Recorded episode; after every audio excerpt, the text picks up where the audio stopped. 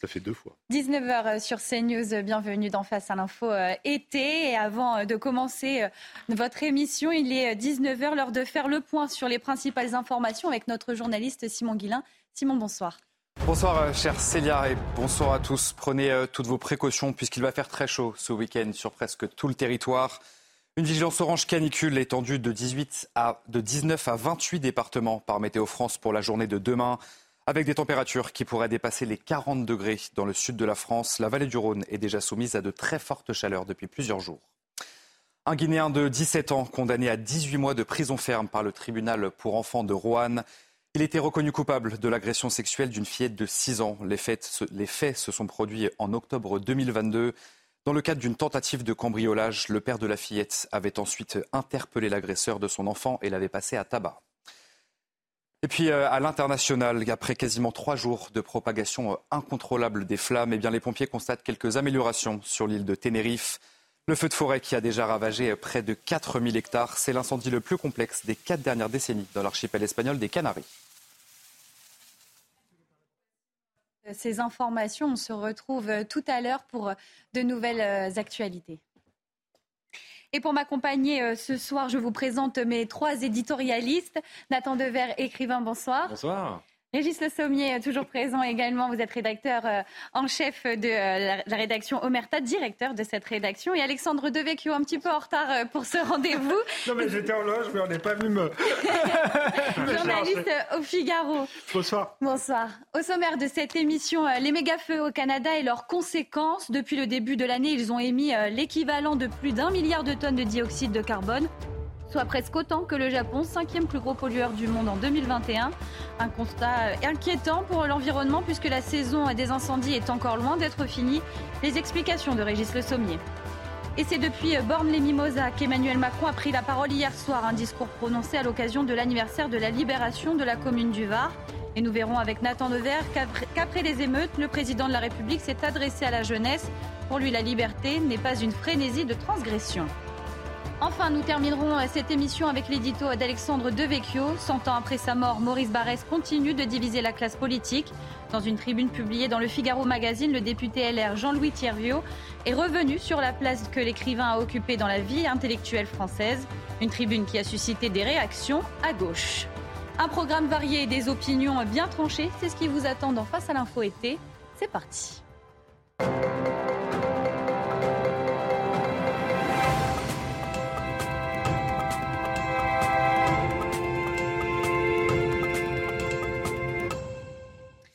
Alors Régis, euh, ce soir, euh, vous voulez euh, nous parler du, Canada, puisque l'autre jour, vous contiez l'apocalypse à Hawaï.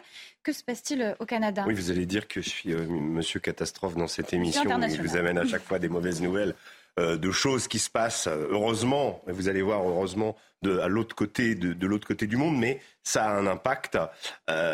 oui, on a changé de climat et de, latitude. Ce n'est plus Hawaï, c'est le Canada, mais le constat est le même. 2023, euh, c'est vraiment l'année des méga-feux. Euh, chez nous, on s'en pas trop compte puisque bien que l'été soit pas terminé, la canicule arrive. Euh, on a vu quand même une accélération des, feux ces, derniers, ces dernières semaines. C'est un peu plus calme que l'an dernier. Hein. Vous vous souvenez de la, la teste de bûche dans les Landes. on avait connu avec cet épisode d'ailleurs pour la première fois ce qu'on appelle des méga-feux, c'est-à-dire une, quantité de, végétation qui brûle, comme il y, en, avait eu euh, l'année précédente, et il y en a toujours cette année, au Portugal, en Grèce et en général traditionnellement en Californie, mais il n'y avait pas eu ça en France. Euh, on avait même subi un grave incendie dans les monts d'Arrée en Bretagne. Hein. Vous savez, la Bretagne, c'est quand même plutôt euh, les déluges de pluie au mois d'août, et là, c'était les largages de tonnes d'eau par Canadair. Donc ça, c'était vraiment exceptionnel. Cette année, chez nous, on est un peu plus préservé, encore que, je disais, la saison n'est pas terminée. Alors, que le Canada, euh, ça fait... Ça fait des mois que le pays brûle. Euh, mais il y a eu une, accalmie et c'est reparti. Oui, alors le, pays brûle, c'est exactement euh, cela, depuis la fin du mois de mai. et comme vous l'avez dit en intro, il faut insister, ces méga-feux canadiens, à eux seuls, ont émis plus de CO, plus, autant de CO2 que tout le Japon pendant un an. Euh, le Japon est quand même la cinquième puissance émettrice de CO2 dans le monde. Euh, c'est à un milliard de tonnes, c'est du jamais vu euh, pour un pays. Euh, donc c'était, il faut rappeler aussi, euh, ce n'était pas simplement un seul feu, ce sont des milliers de feux hmm. qui ont ravagé le Canada. Euh, je vais en revenir plus tard, tout à l'heure sur la question des superficies qui ont été brûlées. Le, le, directeur du, du, service canadien des forêts, un certain Michael Norton, déclare cet été s'est transformé en un véritable marathon. Et il, il explique nos estimations préliminaires indiquent que les émissions de la saison en cours ont donc dépassé ce milliard de tonnes et le risque d'incendie devrait être encore supérieur à la normale jusqu'en septembre. Donc c'est l'optimisme qui règne ou pas? Euh, Oui, c'est pas vraiment l'optimisme. Euh, en fait, le, ce qui a été étonnant avec le Canada, c'est que ces méga-feux se sont répandus d'un bout à l'autre du pays avec une intensité absolument remarquable. Euh, évidemment, c'est plus l'est du Canada qui a été touché, mais il y en a eu aussi à l'ouest. Euh, le Canada était en, en alerte d'incendie maximale pendant 90 jours. C'est la période la plus longue jamais enregistrée dans son histoire. Le précédent record, c'était 2021 avec 50 jours. Donc la saison des, feux, là encore une fois, euh, je cite Michael Norton, cette année très instructive, elle nous a montré ce qui nous attend si nous ne faisons rien pour réduire les émissions. Donc les Canadiens sont très au fait euh, de ce, de, des problèmes euh, et de ce que ça peut causer, des conséquences que ça peut avoir pour eux. Qui a brûlé au Canada correspond à l'équivalent de la Grèce il y a 13,5 millions d'hectares. C'est exactement la superficie de la Grèce qui a brûlé au Canada. C'est deux fois la superficie du record absolu qui datait de 89, où il y avait 7,3 millions. Donc voilà. Donc on est dans, on est dans une situation absolument apocalyptique dans ce pays. Mais est-ce que le Canada a reçu euh, de l'aide euh, pour faire face à ces méga-feux Il y a eu 5000 pompiers qui sont, qui sont, qui, sont venus de 12 pays différents. Euh, donc le, la Colombie-Britannique a été vraiment... Euh, tout le monde est venu au chevet de la, de la, de la Colombie-Britannique qui, je vous disais, à, l'ouest du Canada, qui était la province la plus durement touchée.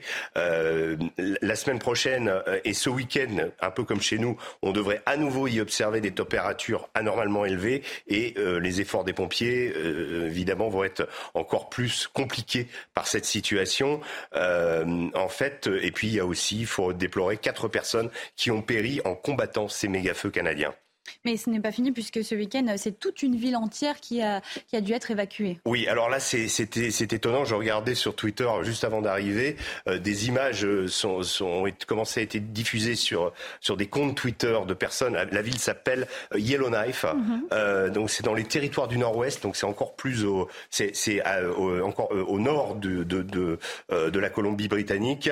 des milliers de personnes vendredi, en quelques heures, ont reçu l'ordre de quitter Yellowknife Yellowknife. Et actuellement, il y a 20 000 personnes qui patientent. Il y a une seule route pour quitter la ville. Et ces personnes, évidemment, euh, essayent de quitter la ville tous en même temps. Donc c'est encore une situation qui n'est pas résolue.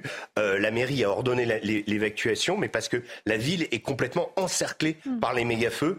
Euh, donc les 20 000 personnes, euh, alors je, je, cite un habitant, là aussi j'ai trouvé ce témoignage sur Twitter. Les gens paniquent, c'est le chaos absolu. Il s'appelle Tyler Argue. les routes sont, pour sortir de, de, la ville sont bordées par les flammes. Le ciel de Yellowknife est orangé car le feu est proche, l'air est irrespirable, le centre-ville, dans le centre-ville, la fumée s'est infiltrée partout, il pleut des cendres. Voilà. Un témoignage bouleversant. Merci Régis Le Sommet pour ces informations sur, sur le Canada. Alexandre Devecchio, euh, est-ce que vous connaissez ce pays? Et puis, est-ce que ça vous inquiète ces émissions qui sont quand même très importantes pour l'environnement? Bah, je, connais ce pays, je connais oui un peu le, Québec euh, notamment, euh, qui, est un, qui est un très beau pays. Euh, est-ce que ça m'inquiète Ça s'inscrit effectivement, je pense, dans, dans, une période de, réchauffement climatique. Hein. Mm. C'est quelque chose euh, que les scientifiques ont, analysé. Euh, maintenant, je pense qu'il ne faut pas céder à la panique. C'est, la panique paralyse en fait et empêche d'agir, et qu'il faut essayer de, penser comment on va vivre avec ce, réchauffement climatique. Sans doute, il va falloir travailler pour le diminuer. Il va falloir compter aussi sur les progrès de la technique. Mm. l'homme euh, en est capable, mais il va aussi falloir anticiper, changer nos modes de vie. Peut-être s'il y a plus d'incendies, prévoir plus euh, euh, de moyens. Donc non, je ne crois pas qu'il faille paniquer, mais en revanche, il faut anticiper et prendre les décisions politiques qui s'imposent. Un avis que vous partagez, Nathan Dever, est-ce qu'on est prêt à changer nos, modes de vie pour, pour éviter ces, ces catastrophes? Oui, j'ai l'impression, peut-être que je me trompe, mais j'ai l'impression quand même que depuis quelques années, même les personnes qui avaient tendance à être climato-sceptiques, mm. comme on dit, ou à relativiser l'importance du, du, réchauffement climatique, sont bien obligés de voir, en tout cas pendant les étés, c'est absolument flagrant, euh, que les étés sont absolument anormaux, que ce soit par rapport. Moi, on va voir ce week-end. Euh, oui, bien sûr. Je n'ai que 25 ans, mais même en 25 ans, on se souvient quand même que euh, des étés. Alors là, cet été à Paris, ça n'a pas été absolument caniculaire, mais quand même qu'il y a une différence centrale entre les étés que j'ai pu connaître dans ma petite enfance et ceux d'aujourd'hui. Et alors, si j'en avais 50 ou 60, je pense que j'aurais ce sentiment encore plus. Et deuxièmement, on voit bien à l'échelle internationale. Mm. La question, à mon avis, elle est double elle est que on commence à se rendre compte qu'il ne faut pas parler du réchauffement climatique uniquement quand il y a des catastrophes épisodiques pendant l'été, mais qu'il faut en parler dans l'année. Et deuxièmement, qu'en effet, on va devoir changer nos modes de vie. Et je suis assez d'accord avec Alexandre quand il disait que ce n'est pas en étant pétrifié qu'on va essayer de penser la situation, c'est au contraire en prenant du recul et avec une différence quand même, enfin une nuance en tout cas que j'aimerais poser, c'est que évidemment que les scientifiques, euh, le travail qu'ils font est majeur, mhm. à la fois d'analyse et en même temps de recommandation, et qu'il ne faut pas appliquer mécaniquement les recommandations des scientifiques, c'est-à-dire qu'à supposer qu'il y en ait certaines qui aillent à l'encontre des principes de l'état de droit, comme les libertés publiques, etc., il faudra aussi euh, trouver un cadre républicain, libertaire, démocrate, respectueux des droits de l'homme, pour appliquer euh, ces recommandations. Et donc, si vous voulez, on l'a vu pendant le coronavirus, quand une crise scientifique euh, donne lieu à une décision politique qui n'est plus une décision, mais qui est juste, si vous voulez, une adaptation, comme s'il fallait juste convertir la langue scientifique en langue politique, là, ça peut être un danger. Mmh. Euh, il n'y a, pas de nuance entre nous. Hein. On est d'accord là-dessus. On était d'ailleurs, on n'est pas toujours d'accord, mais sur la politique qui a été menée pendant le Covid, on était euh, d'accord. D'ailleurs, je disais, d'une part, il faut faire aussi confiance à la capacité à l'homme de, s'adapter. Hein. C'est pour ça que je parlais de la technique. On va pouvoir sans doute améliorer nos modes de, euh, de production. Euh, quand c'est changer nos modes de vie, peut-être, mais c'est aussi euh, voilà, miser sur, voilà, sur notre capacité à inventer des choses et notre capacité à s'adapter. quand je parlais des, des, des, incendies, il y a sans doute moyen de s'adapter, de faire plus de, de précautions, mmh. d'avoir plus de moyens pour, pour les arrêter. Donc je crois qu'il ne faut pas considérer tout cela comme une fatalité. C'est vrai qu'on a vu pendant, les COVID que, pendant le Covid que les experts pouvaient aussi se tromper, se contredire. Donc il faudrait pas, bien sûr que le, danger existe, mais il faudrait pas brader nos principes euh, fondamentaux euh, sous prétexte de, réchauffement de la, planète. Je crois que ce serait la pire des services euh, à nous rendre en réalité, parce que je parlais aussi de notre capacité d'adaptation. Je crois que nous replier sur nous-mêmes ne changerait pas grand-chose à la situation, et, donc voilà, ce serait la certitude pour le coup que ce soit un grand péril pour pour, pour l'humanité si, si si on était dans une logique de, de, de rétrécissement, j'ai envie de dire. Merci beaucoup. Euh, de retour en France et cette fois avec le discours d'Emmanuel Macron euh, prononcé hier. On va vous montrer un extrait puisque le président de la République euh, s'est adressé à la jeunesse et on en parle juste après avec Nathan Dever.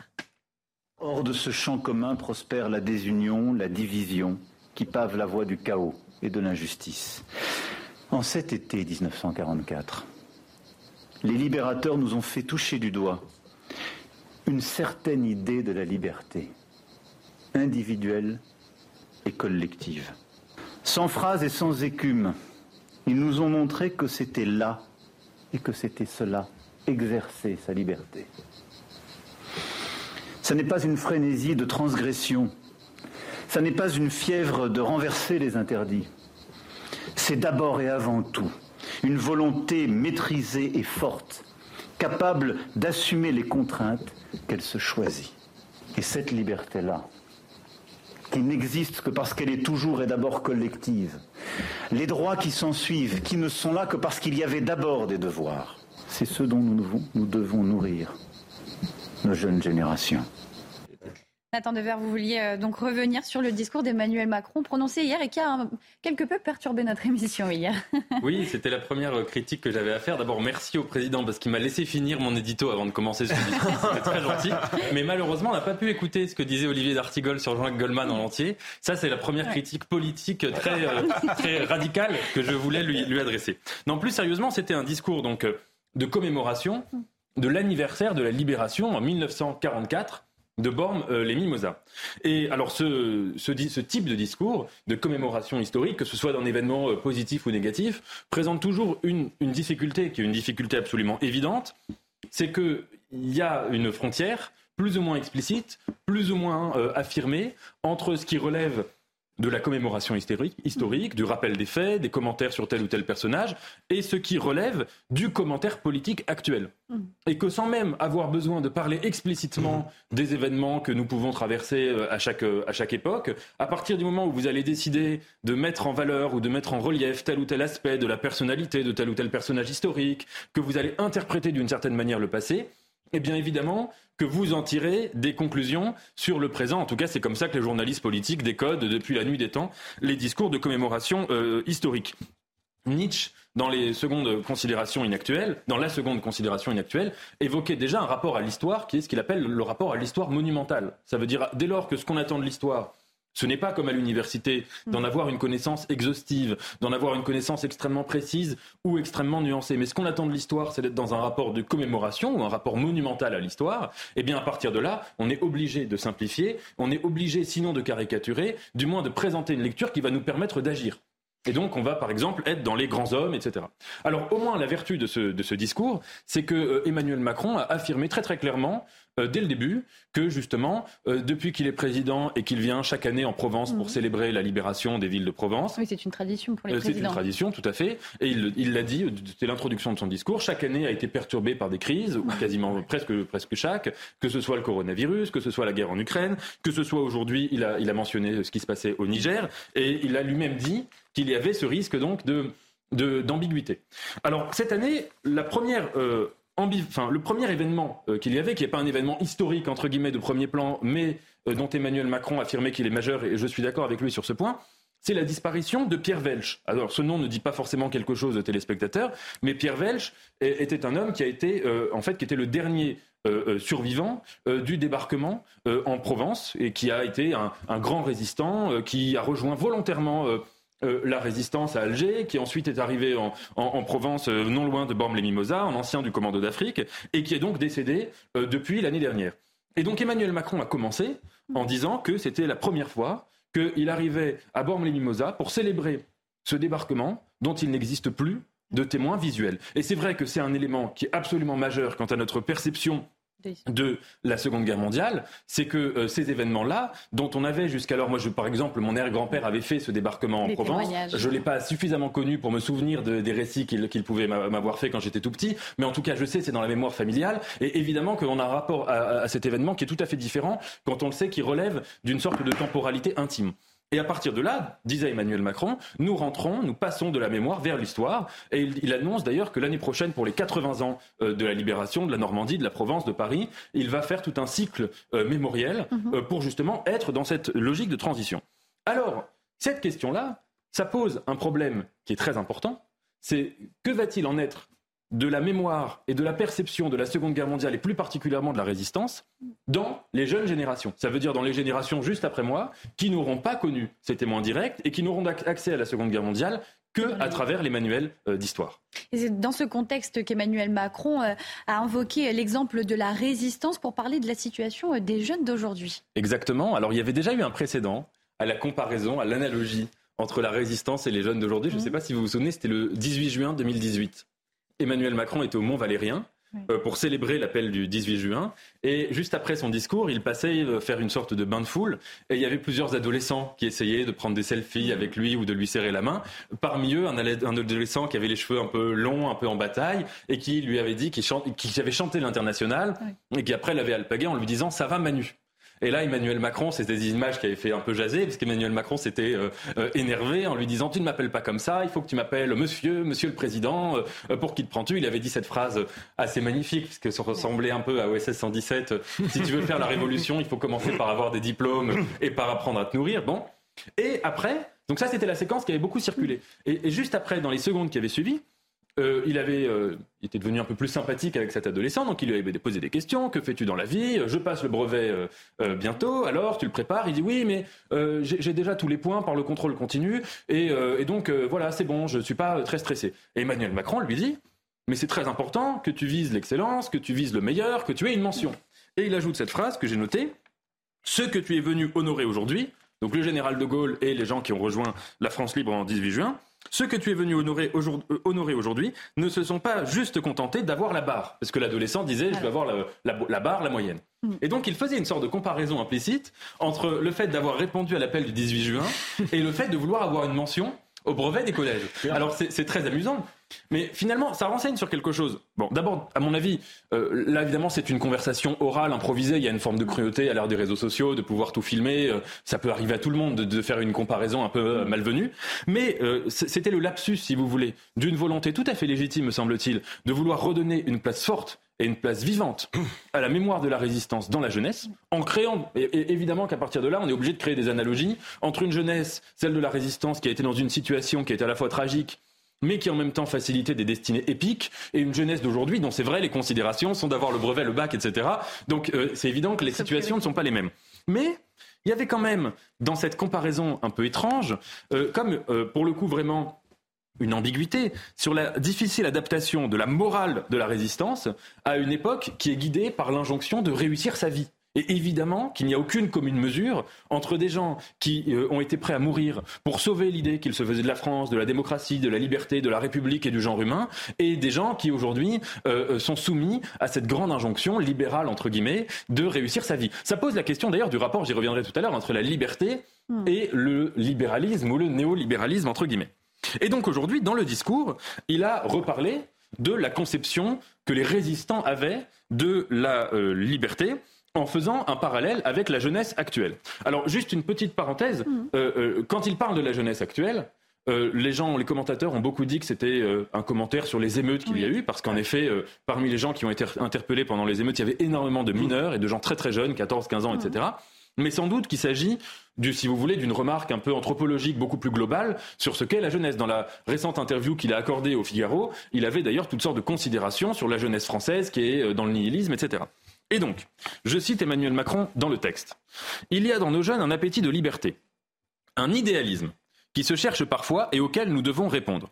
Sans quoi, parfois, cette aspiration noble se retourne contre elle-même et sape les fondations de cette nation de liberté, d'égalité et de fraternité initiée en 1789, Hors de ce champ commun prospère la division, la, division, la désunion, qui pave la voie du chaos et de l'injustice. Mm. Alors, trois petites remarques. D'abord, il y a une forme quand même d'autocritique dans ces lignes.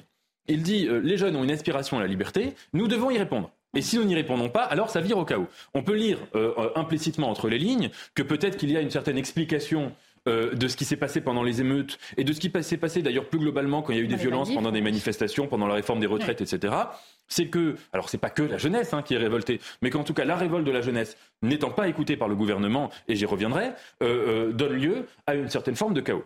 Mais deuxièmement, il y a une critique, bon, euh, explicite, c'est pas besoin de, commenter, mais de la, de la passion de la révolte quand cette passion n'est pas structurée par quelque chose d'autre, notamment par une solidarité. Vous savez, c'est Albert Camus qui, dans L'homme les révoltés, disait une révolte, c'est le fait de dire non, non à une situation, mais le nom de la révolte suppose le oui. si je dis non à une situation, c'est au nom d'une certaine idée du genre humain, de la solidarité universelle, etc. Et donc Albert Camus disait, à juste titre, que si je suis dans une révolte qui suspend au nom de la révolte la solidarité entre les hommes, eh bien à partir de là, ma révolte engendre du chaos. Donc si par exemple, dans le cadre d'une manifestation, j'en viens, je ne sais pas, à lyncher un patron, eh bien j'estime que le patron n'est plus un être humain, que ma révolte suspend, etc. Donc ça, c'est ce que dit Emmanuel Macron, je suis d'accord aussi. Mais ce qui m'a marqué dans ce petit texte, c'est quand même, alors c'est très implicite, hein, mais c'est le ton infantilisant qu'il y a dans ces lignes. Il y a dans nos jeunes un appétit de liberté, virgule, un idéalisme.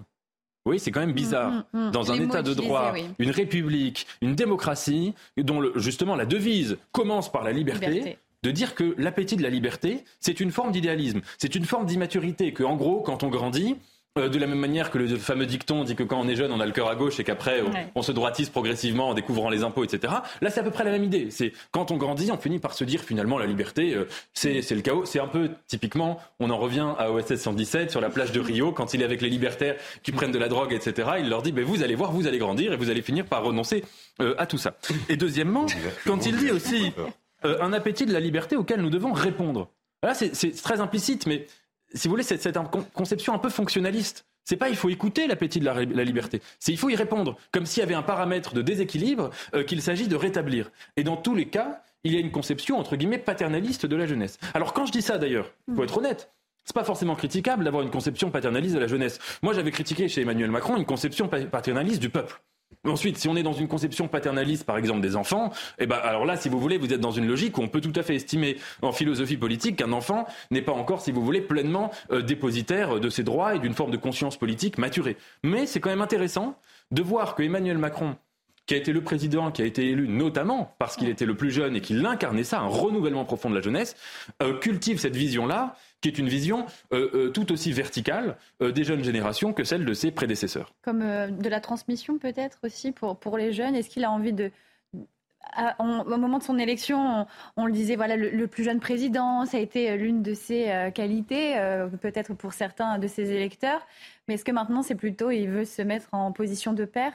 Pour, pour, pour la jeunesse Oui, c'est peut-être. De guide Oui, c'est c'est peut-être le, paradoxe, c'est qu'en effet, entre les grands accents de, 2017, euh, le pensée printemps, le renouvellement, la modernisation, etc. Et ce qui ensuite est advenu des sept ans d'Emmanuel Macron, euh, ou presque, que nous avons eu pour l'instant, peut-être que dans l'histoire de la Ve République, on n'a jamais vu autant de, de, déséquilibre et de décalage entre les aspirations sociétales et politiques des jeunes générations même si les jeunes, ce c'est pas une catégorie politique, hein, c'est pas une catégorie en sociologie parce que c'est très disparate, on en a déjà parlé, mais on n'a sans doute jamais vu un tel décalage entre les aspirations des jeunes et l'action présidentielle. Le moment du coronavirus en a été un exemple profond, mais même, c'est un thème qui revient beaucoup, la question de savoir s'il n'y a pas aujourd'hui une sorte de guerre des générations qui est en train de se jouer, notamment, et j'y reviendrai tout à l'heure à la fin de, ma chronique, sur la mémoire de mai 68. On va justement euh, laisser une page de, publicité et on reviendra avec euh, Nathan, euh, Alexandre Devecchio et Brigitte ce sommier euh, sur toute cette actualité. Restez avec nous sur CNews. Bientôt 19h30 sur CNews, vous êtes toujours dans Face à l'info été et nous étions avec Nathan Dever euh, sur le sujet euh, du discours d'Emmanuel Macron prononcé hier soir. Et vous vouliez revenir surtout sur le passage qu'Emmanuel Macron a consacré à la liberté. Bien sûr, parce que moi je pense, je le dis souvent, que la grande frontière politique aujourd'hui qui existe, la grande binarité, n'est pas seulement entre la, gauche et la droite, ça existe toujours, n'est pas seulement entre le nationalisme et le mondialisme, entre guillemets, ça existe toujours quand même, mais qu'il y a un nouveau front ou une nouvelle conflictualité qui est en train de, poindre dans la société entre euh, les libertaires, ou du moins ceux qui sont viscéralement attachés au caractère irréductible des libertés publiques, et ceux qui estiment, qui ne sont pas forcément liberticides ou autoritaires, mais qui estiment du moins que les libertés publiques, on peut on peut, si vous voulez, s'adapter avec tout ça. Soit les réduire, soit les brader, soit même les affirmer, mais estimer qu'elles ne sont pas prioritaires. Et dans ce contexte, évidemment, l'interprétation de la résistance, c'est majeur. Parce que la résistance, tout le monde s'accorde à dire que les résistants, ce sont des gens qui se sont sacrifiés, qui ont été prêts à mourir ou qui sont morts ou qui ont été torturés pour la liberté. Pour la France aussi, mais pour la France libre. Donc à partir de là, de quelle liberté parle-t-on? C'est dans ce contexte que dans son discours, Emmanuel Macron interprète la conception que les résistants avaient de la liberté. La liberté des résistants, je cite, n'est pas une frénésie de transgression. Ça n'est pas une fièvre de renverser les interdits. C'est d'abord et avant tout une volonté maîtrisée et forte, capable d'assumer les contraintes qu'elle se choisit. Et cette liberté-là, qui n'existe que parce qu'elle est toujours et d'abord collective, les droits qui s'en suivent, qui ne sont là que parce qu'il y avait d'abord des devoirs, c'est ce dont nous devons nourrir nos jeunes générations. Alors là, vous voyez, il nous dit deux choses. La liberté passe par la contrainte, c'est pas le, le chaos ou l'anarchie. La liberté c'est pas, euh, c'est la, solidarité. Et la liberté, c'est les devoirs avant les droits. Alors, premièrement, ce qu'il dit sur la résistance, historiquement, est plutôt vrai. Alors, plutôt vrai, je mets ce bémol, parce que ça veut rien dire les résistants. C'est comme les jeunes. Il y avait des gens qui ont résisté pour des raisons politiques qui n'ont rien à voir. Si vous prenez entre un résistant euh, communiste euh, qui, résiste après Barbarossa, quelqu'un de l'action française, un, un, juif, un Jean-Paul Sartre, un Albert Camus, etc., des gens de combat, vous ne pouvez pas mettre sur le même plan euh, tous les types de résistance et chacun avait une conception différente de la liberté. Mais globalement, c'est assez vrai pour deux raisons. D'abord parce qu'évidemment, la résistance a été une, action, un phénomène de solidarité, euh, la fusion du groupe. C'est Jean-Paul Sartre qui, avant la guerre, était dans une philosophie entre guillemets assez individualiste et qui, au moment du goulag où il est enfermé et où ensuite il va résister, il a la découverte du poids de la collectif et deuxièmement, c'est qu'évidemment, inutile de faire un dessin, la résistance, c'est la liberté par la contrainte. C'est pas la liberté d'aller danser, d'aller euh, au, nightclub toute la nuit, etc. C'est pas du tout ça. C'est une liberté euh, qui est extrêmement euh, rigide, normée, etc. Mais ce qui est très problématique et discutable, c'est la conclusion générale que Emmanuel Macron tire, à savoir que la liberté, la version républicaine de la liberté française, démocrate de la liberté, c'est de dire que les devoirs passent avant les droits. Petite euh, musique qu'on avait déjà entendue au moment du coronavirus ou dans des discussions très concrètes quand certains, Alexandre par exemple, nous critiquions une politique sanitaire jugée liberticide, nous, on nous répondait que justement nous avions une mauvaise interprétation de ce que c'était que la liberté parce que nous, nous estimions que la liberté c'était des droits qui étaient posés comme ça. Or évidemment, J'aimerais revenir sur cette articulation entre les droits et les devoirs. Parce que parfois, on a caricaturé les positions des libertaires, entre guillemets, en mhm. estimant que ce sont des gens qui, au nom d'un amour éperdu de la liberté, nieraient l'importance des devoirs. Et donc c'est euh, la, liberté du renard euh, dans le poulailler. Donc une liberté, si vous voulez, qui consisterait à nuire à autrui, à intoxiquer autrui, à le mettre en danger et qui s'affranchirait de tout devoir, une sorte d'anarchisme, si vous voulez. Alors évidemment que dans un état de droit, dans un état tout court, il y a systématiquement une articulation entre les devoirs et les droits. Et on ne peut pas penser, personne ne pense ça, même les libertariens les plus absolus ne pensent pas qu'on mette, si vous voulez, à l'individu une quantité infinie de droits avec zéro devoir. Ça n'existe pas. La question est l'articulation de ces deux dimensions et savoir surtout laquelle doit avoir une priorité. Est-ce qu'il y a une antécédence des droits sur les devoirs ou des devoirs sur les droits? Dans ce contexte, il y a un philosophe qui a écrit un livre majeur, euh, L'État nous rend-il meilleur Il s'appelle Ruven Augien. Il reprend une distinction qui est très vieille en philosophie entre ce qu'on appelle la liberté positive et la liberté négative et il la revisite à l'aune d'une philosophie politique assez intéressante. Il dit que, tel qu'il l'a défini, la liberté négative, c'est le concept de la liberté en tant qu'indépendance. Ça veut dire que l'État n'a pas à m'imposer une manière d'agir, mhm. n'a pas à m'imposer une conception du bien, n'a pas à m'imposer une morale, n'a pas m'imposer euh, euh, une conception de ce que doit être euh, une spiritualité, et que si vous voulez, sur tous ces terrains-là, je suis libre d'agir comme je le veux. La liberté négative est au sens, il faut l'entendre, la négation, c'est au sens d'une liberté minimale. La liberté négative, ça veut dire que l'État est libre à partir du moment où l'État dit aux citoyens, vous faites ce que vous voulez de vos vies, ça ne me regarde pas, dans le respect de la loi bien sûr. La liberté positive, c'est différent.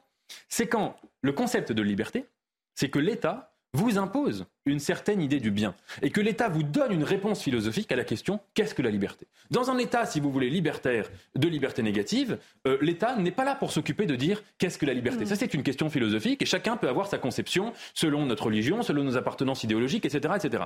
Les États où la liberté est positive, ce sont des États qui vont nous dire que la liberté est indexée à une certaine forme de morale, de, de morale, de spiritualité. Alors ça peut être des théocraties, on va vous dire que être libre, c'est écouter Dieu.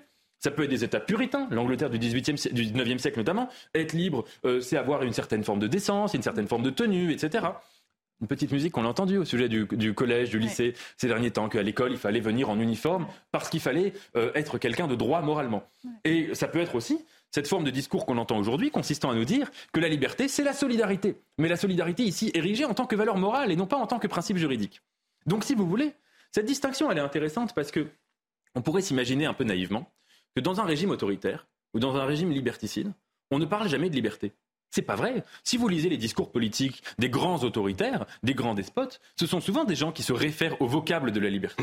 Seulement la grande différence entre ces gens-là et des démocrates, c'est qu'ils répondent à la question. Ils vont vous dire la liberté, c'est euh, la soumission à la mémoire des morts de la patrie, c'est la soumission à la terre, c'est la soumission à Dieu, c'est la soumission à la morale, c'est la soumission je ne sais pas à quand. Enfin, vous voyez ce que je veux dire? Mm. Et donc à partir de là, le paradoxe, c'est qu'un régime libertaire ou liberticide, c'est au contraire un régime qui souvent invoque énormément la liberté en tant que valeur morale et en lui donnant un conditionnement positif. C'est dans ce contexte-là que affirmer l'antécédence des devoirs sur les droits, c'est précisément, surtout quand c'est fait au nom de la solidarité entendue comme valeur morale et pas comme principe politique, c'est précisément entrer dans une zone un peu grise qui est celle de la liberté positive. Alors entendons-nous bien, la liberté positive, ça ne veut pas forcément dire le totalitarisme, ça ne veut pas forcément dire vivre dans une dictature. Ça peut vouloir dire aussi, je pense que c'est notre cas, je ne pense pas qu'Emmanuel Macron du tout soit un autocrate. Je pense qu'en revanche, nous vivons dans une société qui est beaucoup moins attachée à la liberté et qu'Emmanuel Macron l'a parfaitement compris et qu'Emmanuel Macron s'y adapte. Et que c'est ce choix-là qui est contestable. Et d'ailleurs, euh, la, chose qu'on peut souligner, c'est que dans la mémoire de la résistance, qui est évidemment majeure, et personne ne remettrait en cause la mémoire de la résistance, mais entre la résistance et nous, il y a eu un autre événement qui a redéfini complètement notre rapport à la politique et à la liberté. Ça a été mai 68. Et que typiquement, ce qu'on peut dire du discours d'Emmanuel Macron, le moins qu'on puisse dire, c'est que ce n'est pas un discours qui est très 68 art. Et alors, pour finir, j'aimerais revenir sur euh, cette question qu'on entend tout le temps, un peu en mode citation du bac quand on parle de ces sujets-là et qu'on a beaucoup entendu au moment du coronavirus et qu'on entendra beaucoup au sujet de l'écologie, c'est ma liberté s'arrête là où commence celle d'autrui. C'est une phrase qui ouvre, vous voyez, c'est typiquement le genre de phrase qui crée des faux débats et des débats qui donnent l'impression qu'il y aurait des gens sur Terre qui seraient pour la liberté de prendre un pistolet et d'aller euh, tuer n'importe qui dans la rue, la liberté de violer, la liberté de faire du mal, la liberté d'agresser. Ce n'est absolument pas cela. Mais seulement, encore une fois, la, la solidarité, ou la fraternité ou l'égalité ne valent que quand elles sont des cadres où s'exerce la liberté. Des cadres, si vous voulez, qui ont à la fois comme fonction de poser la liberté, de la poser pour tous, et donc, si vous voulez, de l'encadrer, mais de la permettre. Là, dans le discours qu'on entend, ce n'est absolument pas cela. C'est que là, la solidarité, elle devient la justification.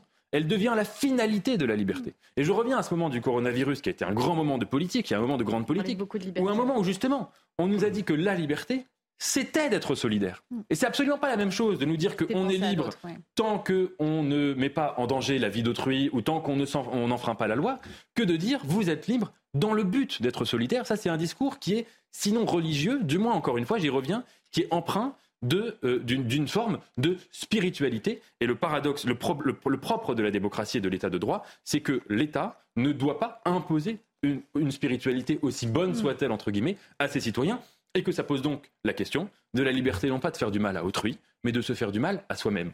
Et liberté qui est aujourd'hui remise de plus en plus en question, qu'on considère les politiques relatives au tabac, etc. etc.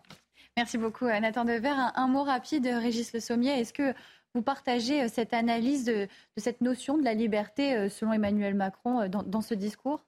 Je, je, ne remets absolument pas en cause l'idée que l'objectif des, des, résistants était en effet de, libérer le pays. Mm. On a parlé de la libération de la France. En revanche, je trouve qu'il y a un peu une confusion euh, aujourd'hui qui n'est pas propre à Emmanuel Macron sur, sur et peut-être un oubli à travers justement euh, le, la geste commémorationnelle qui, qui, existe depuis 1945 euh, sur les motivations profondes des résistants à résister. Vous avez cité au début euh, qu'un certain nombre de, il y avait un agrégat euh, très divers de personnes d'ailleurs dont certains étaient de véritables autoritaires. Mhm. Euh, vous avez cité l'action française, euh, mais même chez les communistes, pas dire que euh, voilà, il y avait quand même des gens qui étaient, je dirais, dont, dont la démocratie n'était pas forcément le moteur principal. Et ce qu'on oublie, je trouve, un peu trop, c'est que ce qui, les, ce qui les associe et ce qui fait qu'ils se retrouvent dans la résistance, c'est précisément le fait d'être occupés. Et le fait d'être occupés par une puissance, l'Allemagne, que 20 ans avant, eux, eux-mêmes ou leurs pères ont combattu. Et bon, on, a célébré la victoire de, la France euh, de la Première Guerre mondiale. Et 20 ans plus tard, on est occupé.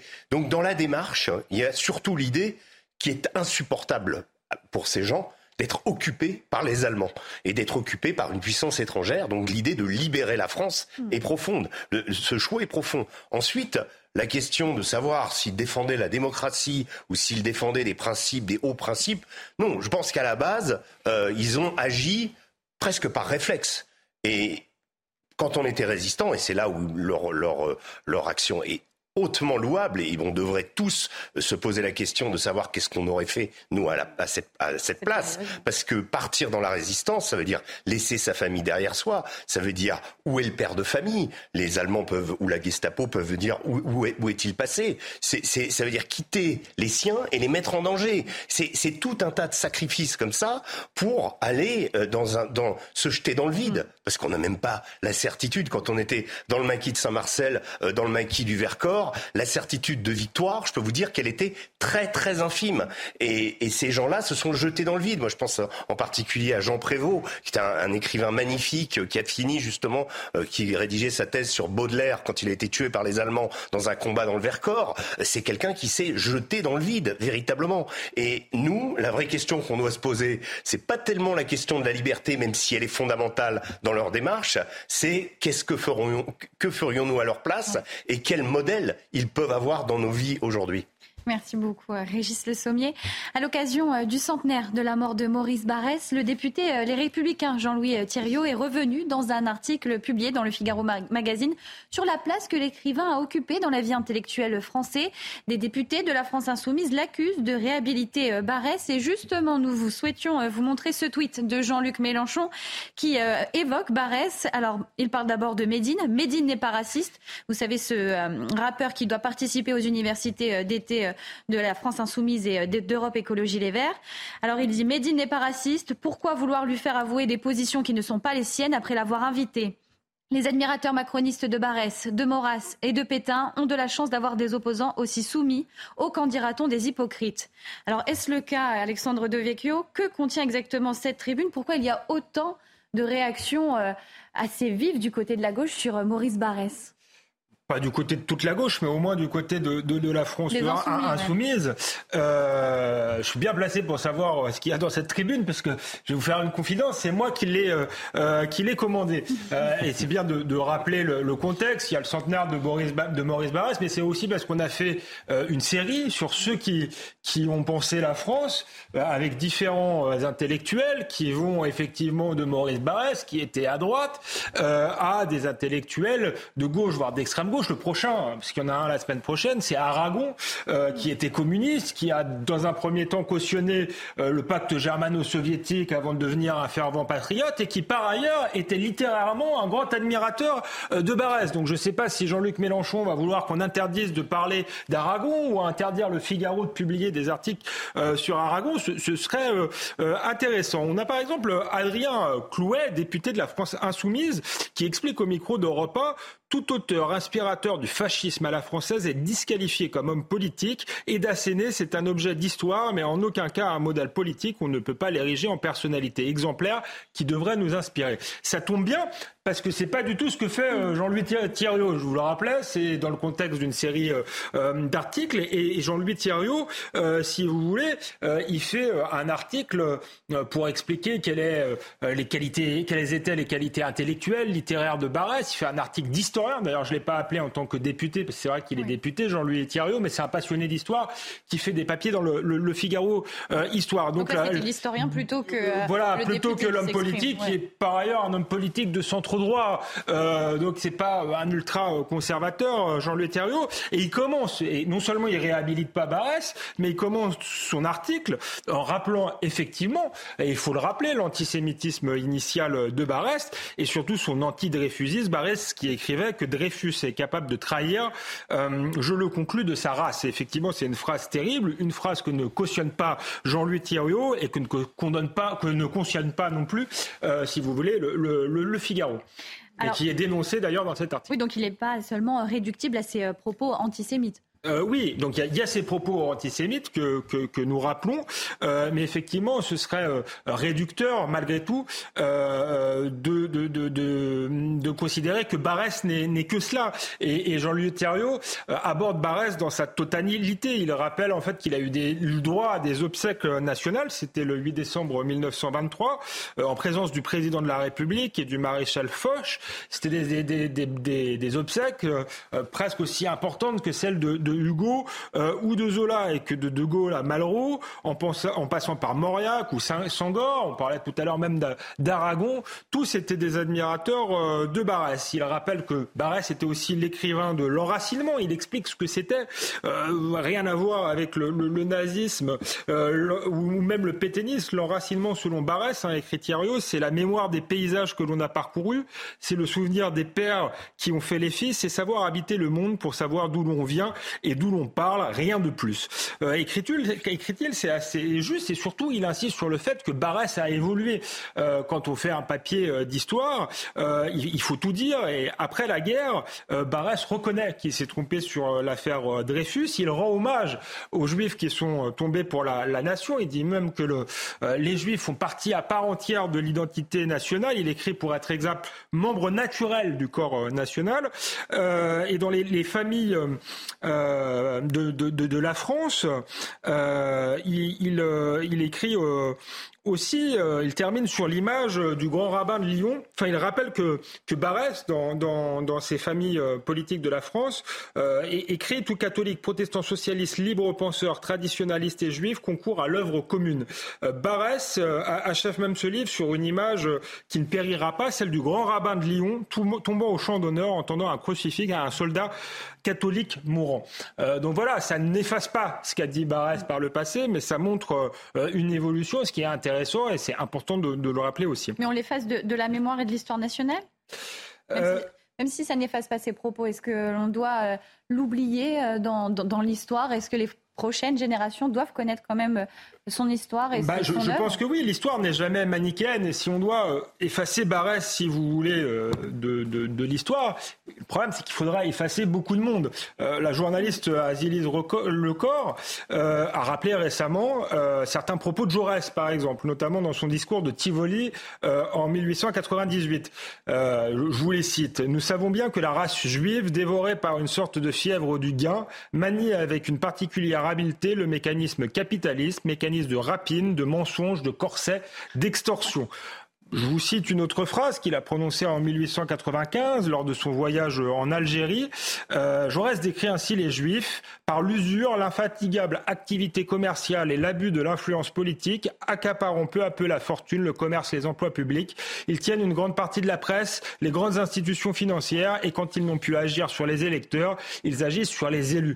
Euh, en réalité, on voit bien qu'à l'époque, euh, une partie de la gauche pouvait être, enfin pour le coup, ce sont des propos antisémites.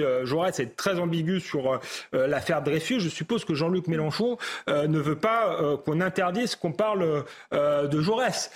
donc, bien sûr qu'il faut faire de l'histoire, qu'il faut rappeler les faits, mais je crois qu'il ne faut pas être dans la cancel culture, hmm. effacer des personnages historiques, ne serait-ce d'abord euh, pour comprendre ce qu'était l'antisémitisme de l'époque et pour le combattre si jamais euh, il revenait sous cette forme-là euh, aujourd'hui. J'ajoute même que France Mémoire, qui est le service de l'Institut de France, un service de l'État, qui propose chaque année un calendrier de dates anniversaires, dit qu'il faut commémorer le centenaire de Barès.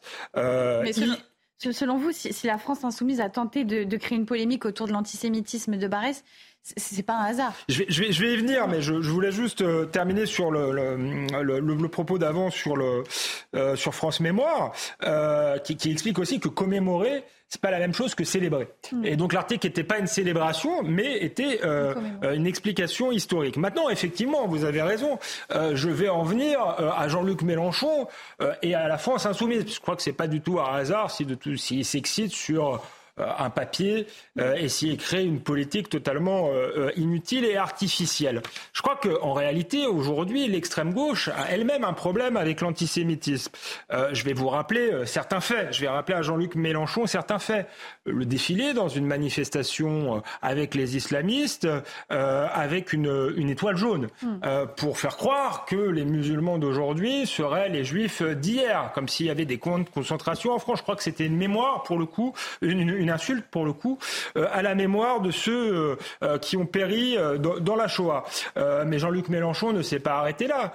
il a expliqué que Jésus avait tué ses compatriotes. C'est quand même une référence au peuple décide. Je pense que notre personnage politique que Jean-Luc Mélenchon a retenu de tels propos, il y aurait eu de lourdes polémique et de lourdes de conséquences. Il a soutenu par exemple Jérémy Corbyn, euh, le Jérémy Corbyn qui était le, leader du parti travailliste et qui a été renié par son propre parti justement euh, parce qu'il était antisémite. Il a expliqué euh, que l'affaire Mera, enfin que c'était un complot. Enfin, il avait une thèse complotiste en disant c'est bizarre, il, y a, il, y a, y a, il, se passe toujours des attentats comme la, la, comme l'attentat de Mohamed Merah. On rappelle le massacre de, de Dozaratora, hein, une école juive, des, des, enfants juifs tués à Beauportant. Euh, il a expliqué c'est curieux, ça, ça, arrive juste avant la, la, présidentielle. Donc là, on était dans une thèse euh, complotiste extrêmement limite. Et enfin, euh, effectivement, et Jean-Luc Mélenchon le dit lui-même dans son tweet.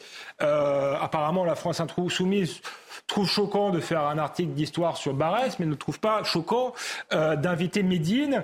Euh, j'ai fait une chronique sur ce plateau pour expliquer euh, l'ambiguïté de Médine sur l'antisémitisme, et ça rejoint un problème contemporain, c'est qu'aujourd'hui, Peut-être qu'il y a un antisémitisme résiduel à l'extrême droite, par exemple chez des gens comme Rivarol, mais qui sont extrêmement euh, marginaux, qui étaient d'ailleurs très durs pendant la campagne présidentielle euh, avec euh, Éric Zemmour. Mais aujourd'hui, l'antisémitisme qui tue est un, un, antisémitisme inspiré par l'islamisme. Je ne vais pas rappeler Sarah Halimi, je ne vais pas rappeler Ilan Halimi, je ne vais pas rappeler Mohamed Merah, je ne vais pas rappeler l'hypercacher. Je, voilà. Enfin, je les rappelle et je pourrais rappeler d'autres cas. Je pourrais rappeler euh, que dans le 93, il y a plus d'enfants juifs dans les écoles publiques, puisque les parents craignent euh, pour la sécurité de ces enfants-là, euh, tout simplement parce qu'ils sont victimes d'agressions, voilà, d'autres élèves qui sont souvent musulmans et qui sont imprégnés d'une idéologie islamiste